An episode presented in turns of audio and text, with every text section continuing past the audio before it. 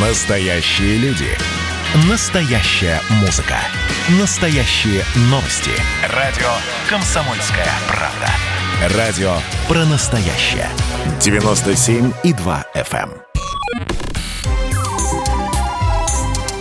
Не отключайте питание радиоприемников. Начинается передача данных.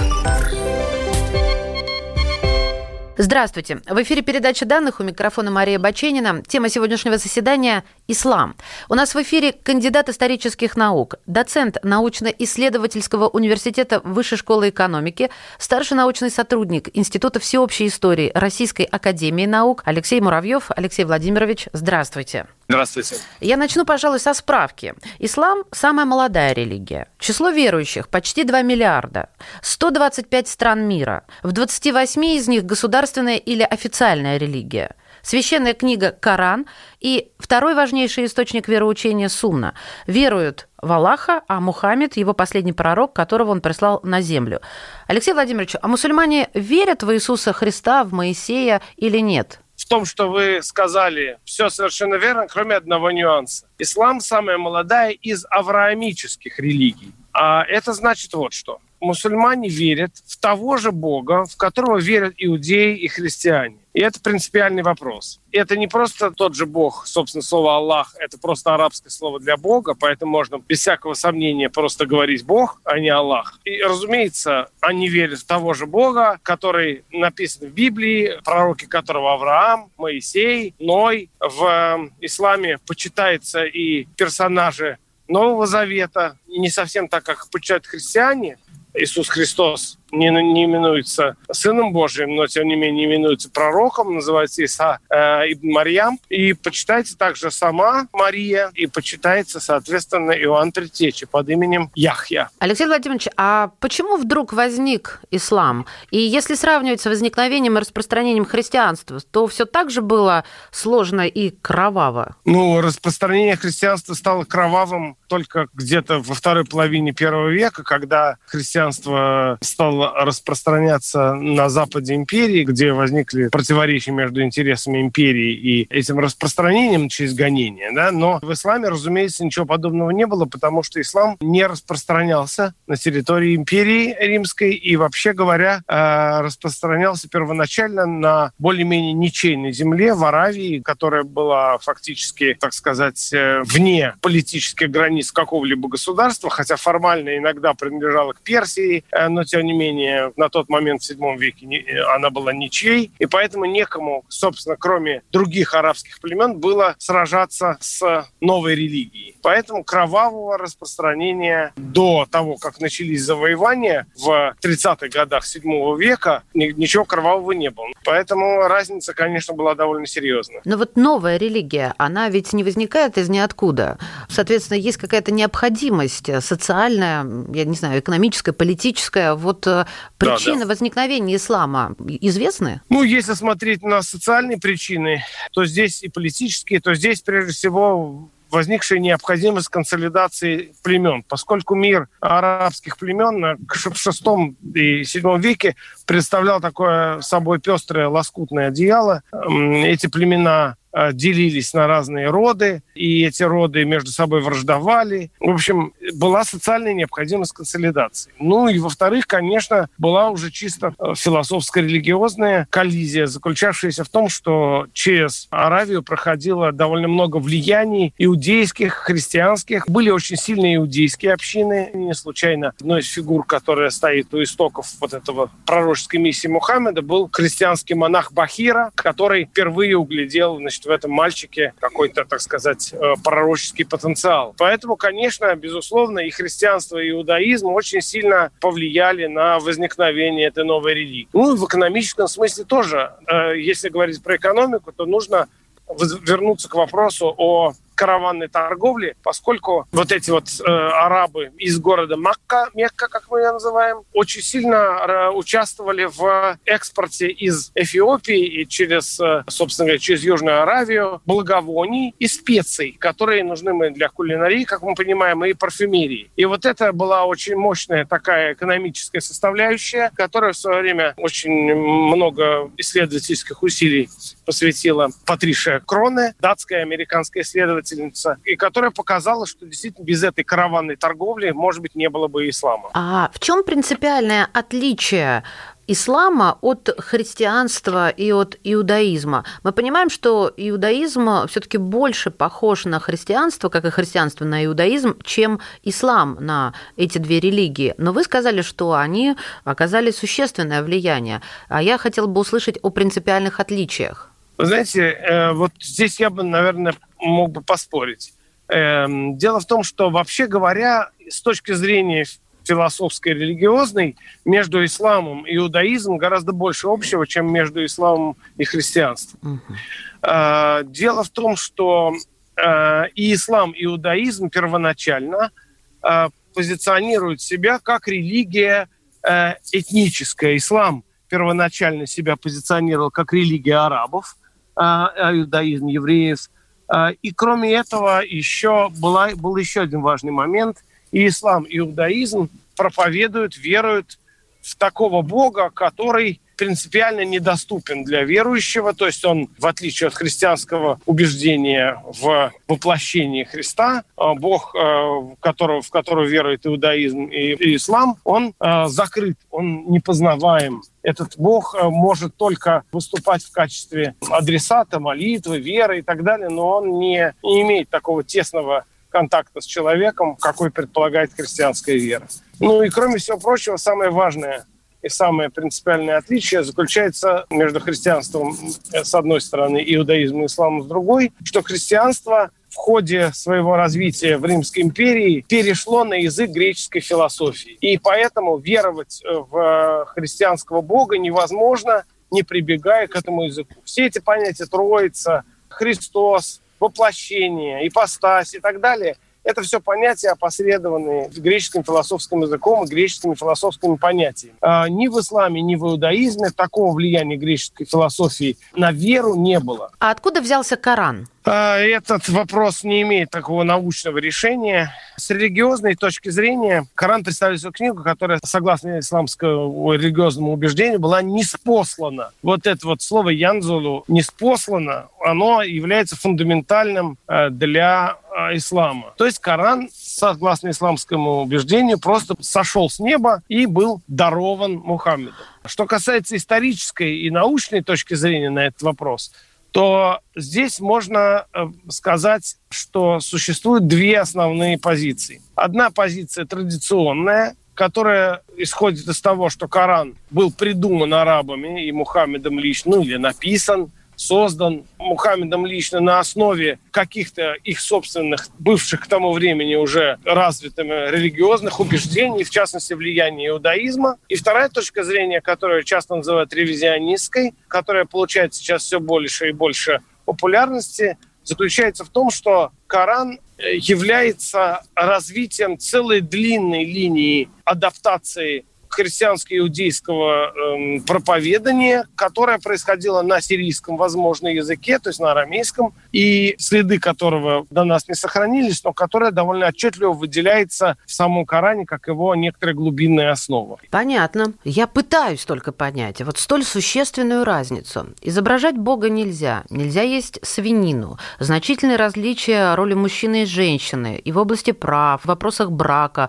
развода, юридического статуса, одежды, образования. Откуда вот это все взялось? Часть правил, которые в исламе стали стандартными, э, были, являются, стали правилами на основе рецепции или восприятия иудейских норм. В частности, запрет на свинину и запрет на изображение э, лежат в основе, в общем, иудейского закона, Торы. И в Торе э, достаточно определенным образом запрещено кушать и свинину, и в иудаизме существует также запрет на изображение Бога. А что касается роли мужчины и женщины, то здесь я бы не стал уж так сильно подчеркивать какую-то специфическую исламскую новизну, потому что, по сути, в иудаизме того времени, о котором мы говорим, там, в шестом веке и даже раньше, тоже главенствовала такая достаточно традиционалистская точка зрения на отношения мужчины и женщины, на возможность развода и так далее. То есть, иначе говоря, в исламе очень много взято из иудаизма. Друзья мои, прервемся буквально на несколько мгновений.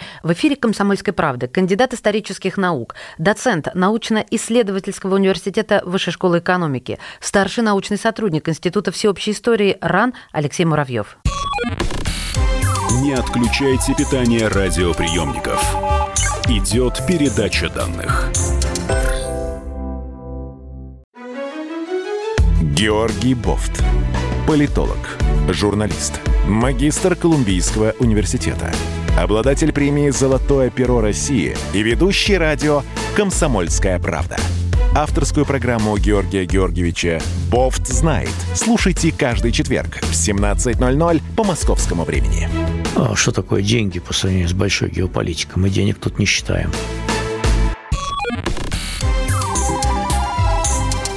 Не отключайте питание радиоприемников. Начинается передача данных.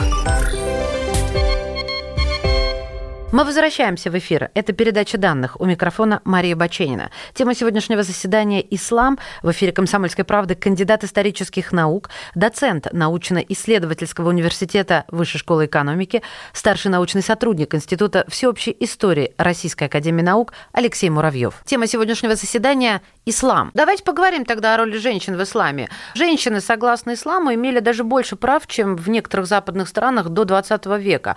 А стереотипы у нашего общества. У большинства действительно совершенно иные. Хиджаб и паранджа, э, кто мужчина, а кто женщина. Ну и, соответственно, возможности образования, финансов, э, э, убийство, насилие, брак, брачный контракт, убийство чести, да, я вот это имела в виду, угнетение какое-то. Это в нашем таком восприятии. Прокомментируйте, пожалуйста, как на самом деле. В исламе существует четкое разделение на так называемую область шариата, слово шариа обозначает закон, ну, закон в смысле закон жизни, закон веры, и область адата. Слово «ада» обозначает обычай. Согласно шариату, действительно, женщина имеет точнее говоря, на момент написания э, основного корпуса исламского права, так называемого фикха, женщина имела существенно больше прав, чем в большинстве э, традиций христианской и даже иудейской. Она имела право решения каких-то вопросов, право наследования и так далее и тому подобное. В этом смысле,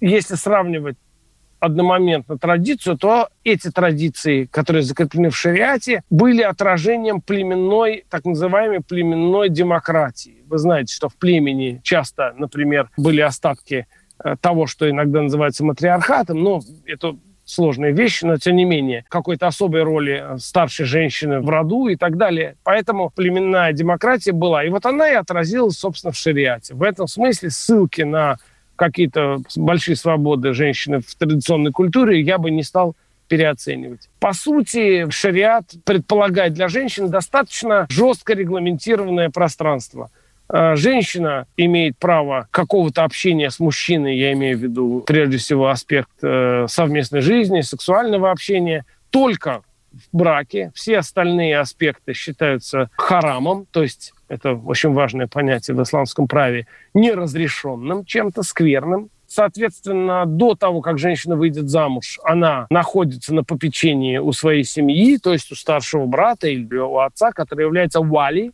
то есть э, попечителем. Ну и, собственно говоря, в браке она переходит в состояние подзащитное или в состояние попечения у ее мужа. Значит, соответственно, из иудаизма, из Библии арабы взяли идею, что у одного мужчины может быть две или три жены. Это вычитано из истории Авраама, Моисея и других пророков Библии. На практике, конечно, многоженство в исламе было распространено только у очень богатых аристократов, и абсолютное статистическое большинство мусульман жило в единственном браке. Теперь адат. Значит, но у каждых ислам, начиная с 8 века, стал распространяться у иранских и потом с 9-10 у тюркских народов, а потом еще и, и у кавказских, и, и у разных других.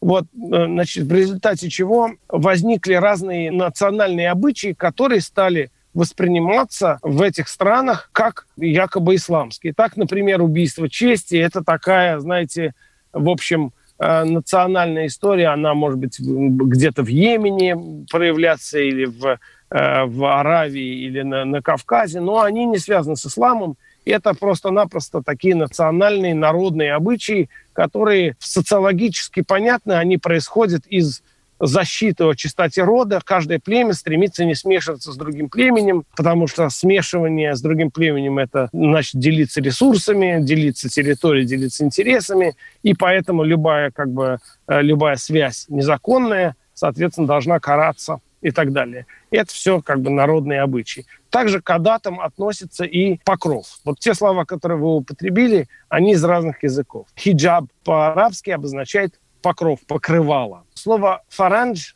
или «паранжа», как у нас по-русски это называется, это персидское слово, которое примерно значит то же самое. Поэтому разницы между ними нет. Разные формы покрывала этого, глухое, не глухое, чуть-чуть, немного, зависит от национальных традиций. Что касается того, необходимо ли и в какой мере необходимо женщине закрывать лицо – по этому поводу в исламе ведутся большие споры. Считается, что какое-то покрывало – это адат, то есть это обычай, который не имеет четкого и однозначного обязательства, потому что в Коране сказано очень туманно. Там сказано о том, что необходимо, чтобы было покрывало, но не сказано где. И часть факихов, часть тех, кто рассуждает об этом, правоведов считают, что речь идет о том, что в шатре арабском женская половина должна быть отделена от мужской. И это покрывало разделяющее женскую половину от мужской. Другая часть факихов считает, и к ним принадлежит большинство маскобов, что это покрывало обозначает лицо женщины, что оно бы в какой-то степени должно быть закрыто. Но вы знаете, что и в Северной Африке, и у тюркских народов, и даже в Иране это всегда воспринималось как довольно формальный платок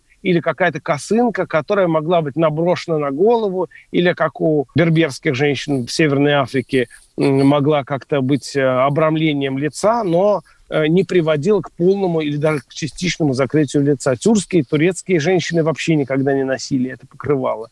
Иранки носят его как обычный, скажем так, почти русский платок. Поэтому, что касается хиджаба, то здесь, как я сказал, это адат, и поэтому здесь нет четкого правила. А разрешены ли сексуальные отношения с людьми другой веры? Да, если говорить прямо, то да. Но здесь есть всякие нюансы в исламском праве. Так, например, э, мусульманин может э, иметь сексуальные отношения с христианкой или с иудейкой, но не должен на ней жениться. Это вот принципиальная история. Значит, для того, чтобы жениться на ней, она должна принять ислам, и тогда должен быть э, заключен легальный брак по закону шариата. Если же эти отношения наступили э, в состоянии статус-кво, один мусульманин, а другая, там, допустим, христианка или иудейка, то тогда они считаются сожительством, конкубинатом, который не предполагает никаких юридических последствий. Соответственно, дети являются незаконно рожденными, ну и так далее. Что касается отношений мусульманки с христианином, здесь сложнее. С точки зрения шариата такие ситуации возможны, но нежелательны. С точки зрения адатов они являются, прямо скажем, запрещенными э, для во многих странах, и это прямо нельзя. Ну, в качестве примера можно перевести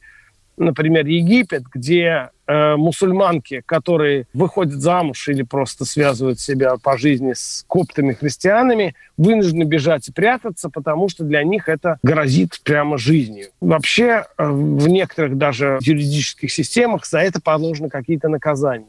Потому что, как правило, ну и, скажем так, в статистическом большинстве случаев, эти связи приводят к обращению э, одной из сторон в религию мужа. То есть, если мусульманка выходит замуж, да, связывается как с христианином, то в конечном счете, поскольку традиционное общество плохо относится к внебрачным связям, и все связи в конечном счете приводят к браку, то в конечном счете такая мусульманка становится христианкой.